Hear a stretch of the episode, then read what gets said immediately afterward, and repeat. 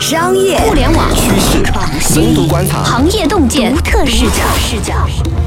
新商业观察，和你聊聊商业圈里的那些事儿。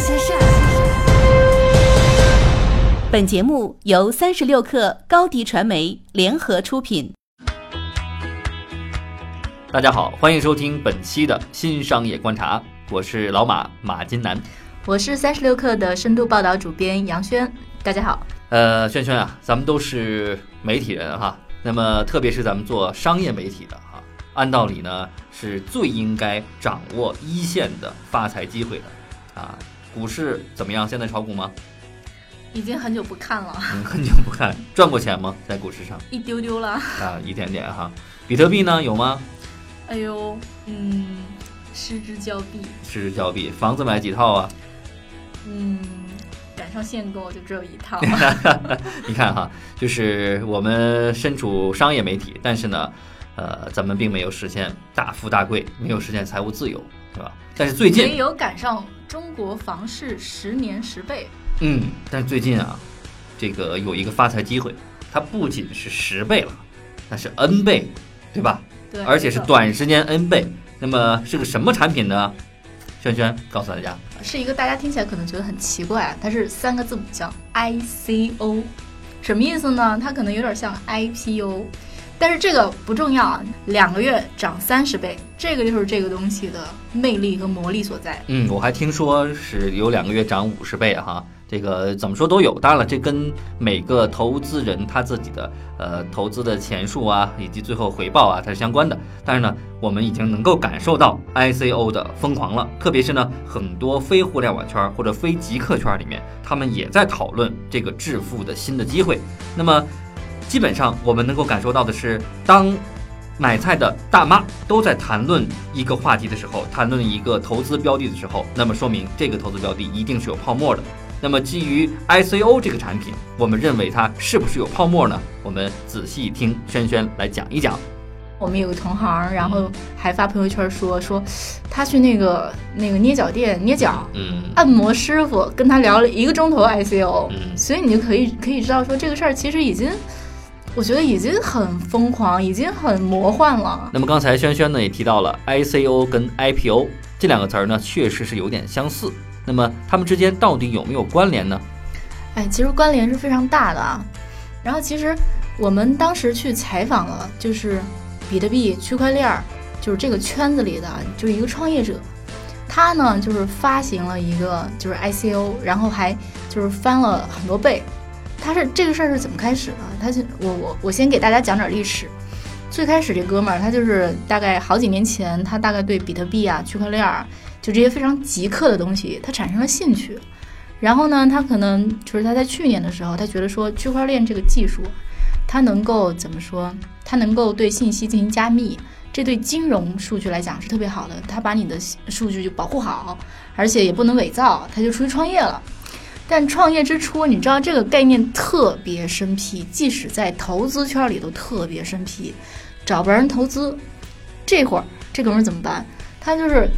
因为币圈还是一个圈子嘛，大家相互之间会认识，而且有那种相互帮助的，就是这个这个习惯在。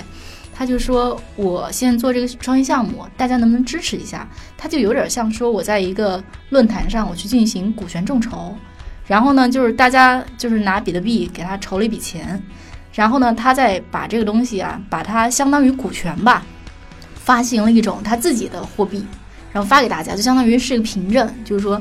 OK，你是我的股东了。然后这个东西其实就跟众筹，然后跟上市是很像的，所以他们管这个叫 ICO。它不同就在那个 CC 代表 coin，就是说它其实是个比特币，它其实是个虚拟货币，就是这个区别。嗯，听没有？听起来呢，好像这也是一个很小众投资和融资的一个手段，但是呢，它集中在一个特定的行业里，这个行业呢是非常小众的，而且这个行业呀。呃，和技术极其相关。嗯，圈外的人呢，不懂技术的人呢，基本上他也看不明白，对吧？其实很多投资人其实也不太清楚到底是个什么东西，对吧？但是他突然间就特别火了，啊，这是为什么呢？这个可能就是跟 ICO 的这个代币，就是我刚说，比如说这个我这个项目叫小花儿，然后我发了发了一个叫小花币，然后呢，我能够在那个比特币的，就是各种虚拟货币的交易平台上，我能交易了。这个东西就像忽然上市一样，你能够在公开市场上流通了，大家能够炒买炒卖，然后价钱忽然之间升上去了，大概是在一个月之间，然后它可能就涨了十倍、二十倍，大家就有一种你知道，就是忽然有一种抢不到手的这感觉。他们后来就说说，甭管什么项目，甭管什么币，我要赶紧抢抢到手，有一种非常着急的那个跟风的心态在里面。嗯，这跟投资者本身的这个心态有关系哈，特别是中国投资者。那么第一个呢，追涨，嗯对吧？第二个呢，喜欢炒概念，对吧？其实我们看到很多的呃加入这 ICO 投资行列的人士，很多都不是互联网圈子里的人，他也不懂什么是 ICO，但是呢，就是缺乏投资的渠道，因此说看到有人在这上面赚了钱，就立刻把大量的钱投进去，所以我们看到了在短期之内 ICO 突然就火爆起来了，对吧？对，没错，就是这么回事。嗯，那么我们看到 ICO 虽然这么火爆，但是我们发现它整个的技术原理呢是不受呃法律监管保护的，对吧？这事儿如果咱们换成你不是用比特币或者莱特币，不是用虚拟货币去募资的话，你如果是用人民币，咱们这叫股权众筹或者叫非法集资。但是因为你用的是一种虚拟货币，然后这其实已经在法律监管的已经有的体系之外了，就是大家都不知道这事儿该怎么管，要不要管，它其实就是处于一个灰色地带吧。所以就是基本上是野蛮生长，就是爱怎么来怎么来。那么既然说到这个股权众筹啊，这个 ICO 很像股权众筹嘛，对吧？那么股权众筹的话呢，那么这个项目我做了 ICO，那么谁来对这个项目负责任呢？或者说这个项目有没有呃经过一些审核呢？这里面有没有一些漏洞？基本上这就是完全的无规则的一个世界。其实像我刚才提到那个创业者，他们最开始在 ICO 是一个小圈子里的事儿，就比如说我是要有我的名气、我的名声去为我这个项目做保，或者是我如果这个事儿做砸了，是影响我的名誉的。它有一个那样的，就是有点像乡里乡亲的那么一个呃信誉维护的机制在。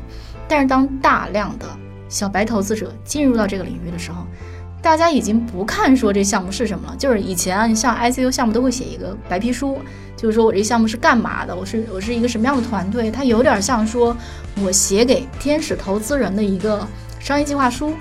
但是呢，就是大量的散户投资者进来之后，他就压根不看那个，他也看不懂，因为你想，区块链是一个非常艰深的技术，你怎么能判断说这个东西是不是有区块链技术在里面的？它的发展前景究竟怎么样？这很难讲的，对不对？结果就变成了投机、盲目投，以及啊，只要说这个项目有大 V 背书，有有名的人背书，我就投进去。它变成这么一个决策非常盲目、不加判断的这么一个东西了。那么也正是因为区块链这个技术呢，可能难度很大，然后也不是太好懂，所以说很多的小白投资者呢，觉得自己也确实也看不明白，所以干脆就不看了。但是呢，他们相信这个平台他们的发行机制，认为这个平台会帮他们做监管，帮他们去审核，帮他们去查看这项目是不是靠谱。又错了，这个真的是很有问题了。就是比如说哈，像现在大概市面上有嗯十几家比较大一点的这种交易平台，比如说我们去采访了一家，今年三月份他这个平台才上线，然后上线之后就忽然这个事儿火的不得了。他本来也是一个那个币圈里的爱好者嘛，他做了一个交易平台。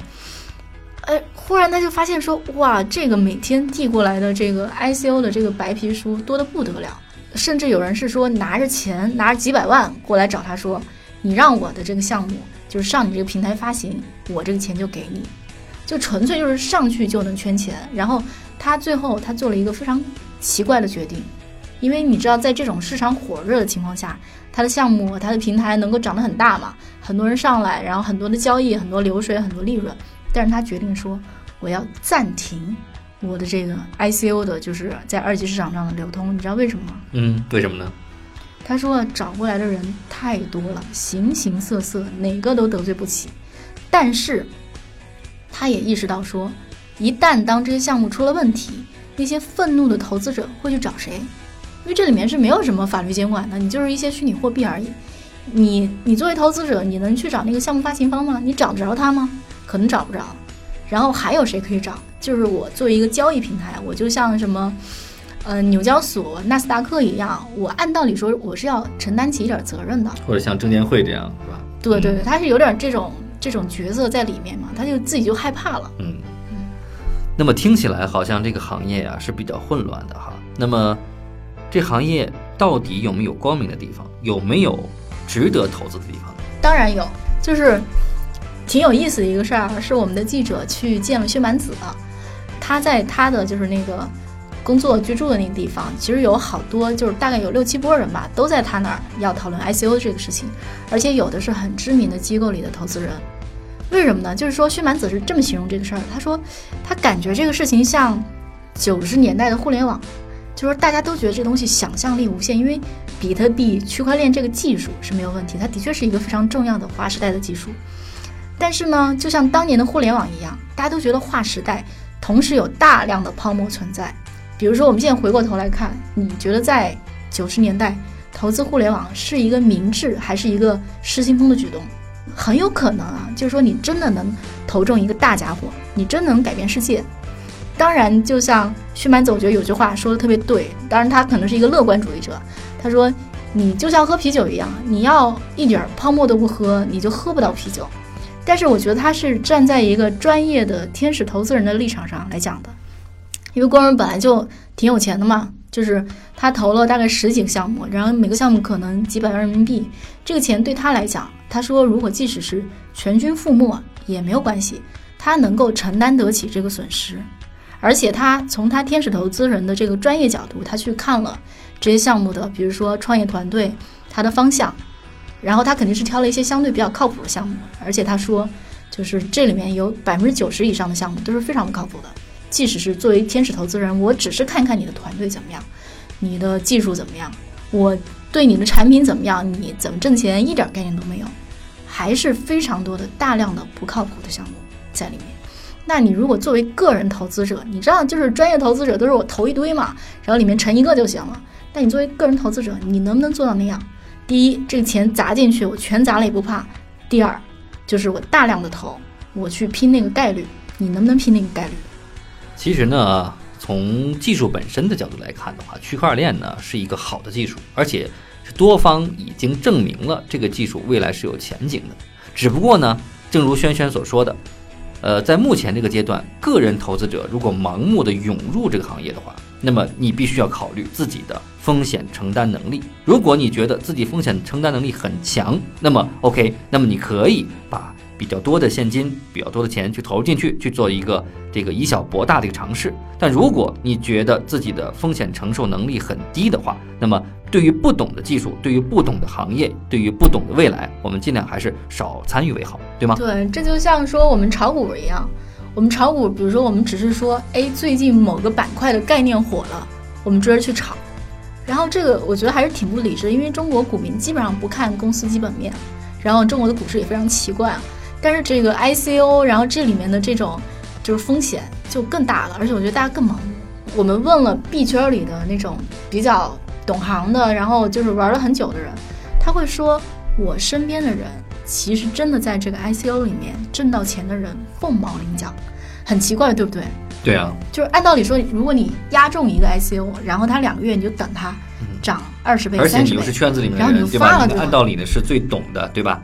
但是其实大家都有点怎么讲，追涨杀跌，这跟炒股是一样的。就是说我这个币我投我我买了之后，然后我看着它涨涨涨，我觉得心虚，我觉得哎呀不行了，我就卖了。卖了看着它继续涨，我觉得我不行，我要买回来，又接着追进去，然后这个币就跌了，就这样起起伏伏起起伏，最后实际上落手里没有三瓜两枣。其实看起来呢，这更像是一个无监管的一个股市，对吧？嗯嗯，而且呢，这个里面的项目呢，大量的是有问题的，是未经过验证的，甚至呢是呃连计划书都没有，连产品形态都没有，就匆忙上市的。对，就是其实我们并不是说区块链不是一个好东西，它的确是一个好技术。我们也不是说 ICO 是一个坏东西，因为它的确是帮这这个行业里的创业者能帮他们募到钱，能帮这个非常。还非常前沿的一个技术，让他那个开始做出一些东西来，而且它是一个怎么讲？它是一个挺民主化的东西。但是就是因为大家就轰的一下，怀着投机心态轰的就进来了，然后很可能你以为说有下一个傻子会接你的盘，但事实上可能最后那个傻子就是你，对吗？所以说呢，SO 啊是基于呃互联网的去中心化而衍生出来的一个产品，或者一个一个平台一个机制。那么在这个机制的基础之上，其实我们看到的更多的是互联网的一个自由的精神。对。那么沿着这条思路去思考下去的话，那么这个产品其实是大有希望的，因为互联网的自由精神，呃，衍生出来各种各样的现在我们看到的大量优秀的互联网的产品，比如说 Google，对吧？比如说 Facebook，就是技术改变世界吧。如果说上世纪九十年代的时候，互联网能够改变我们的生活，那么即使它现在有那么大的泡沫，然后我们也不应该对这个东西持一个完全的否认的态度。因为我们还是怀抱希望，希望说那百分之一的好东西能够以后颠覆我们的生活。嗯，那么这一期关于 ICO 的火爆的现状，以及可能存在的风险，以及它将来如何发展的话题，我们就先聊到这儿。咱们下期不见不散。